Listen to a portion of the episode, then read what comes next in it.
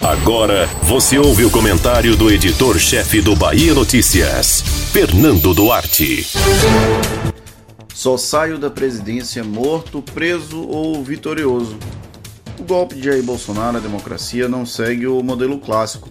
Ele tem um roteiro bem escrito e aos poucos vai demonstrando publicamente qual o objetivo: permanecer no poder independente do resultado que as urnas definirem em 2022.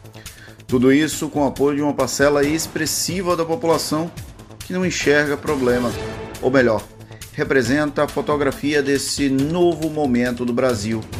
Os atos em Brasília e São Paulo foram a degustação do acirramento dos ânimos proposto por Bolsonaro e seus aliados. Mais cedo, no Distrito Federal, o presidente citou a convocação do Conselho da República, uma instância consultiva para situações extremas. Por mais que haja extremismo com origem em Bolsonaro, não há ameaças, além das criadas por ele, à República. Sim, as instituições estão sendo corroídas paulatinamente e o descrédito lançado por ele segue fazendo vítimas. As principais, sem dúvidas, são as instituições, mas as colaterais envolvem toda a população e não há meio de frear a ameaça já lançada. Ou o campo democrático aprende a jogar o jogo do bolsonarismo, ou não teremos um país para chamar de nação em um futuro próximo. Não nos moldes que conhecemos hoje. A democracia está fragilizada e com a atuação fundamental daqueles que dizem defendê-la. Não há liberdade que autorize ataques massivos ao Supremo Tribunal Federal ou ao Congresso Nacional.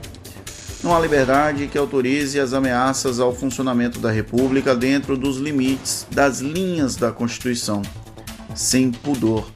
O discurso é de um golpe construído tijolo a tijolo, com a anuência do restante do país. O silêncio é tão fugaz quanto o barulho causado pelo discurso golpista, que insiste em negar estar colocando em risco a estruturação republicana.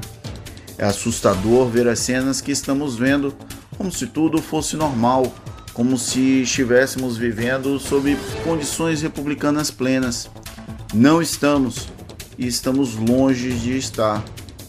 Os canalhas a quem Bolsonaro ameaça não são apenas os ministros do STF alvos citados direta e indiretamente pelo presidente.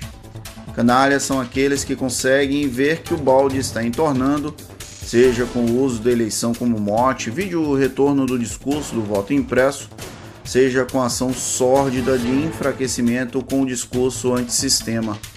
A fotografia, como pregou Bolsonaro, representa um Brasil em ruptura permanente, em fragmentação lenta e sem condições de lidar com o jabuti em cima da árvore da eleição de 2018.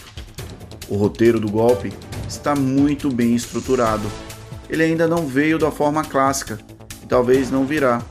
Porém, as cartas estão na mesa, explícitas para quem quiser ver. Pena que nem todo mundo esteja disposto a enxergar. Você ouviu o comentário do editor-chefe do Bahia Notícias, Fernando Duarte.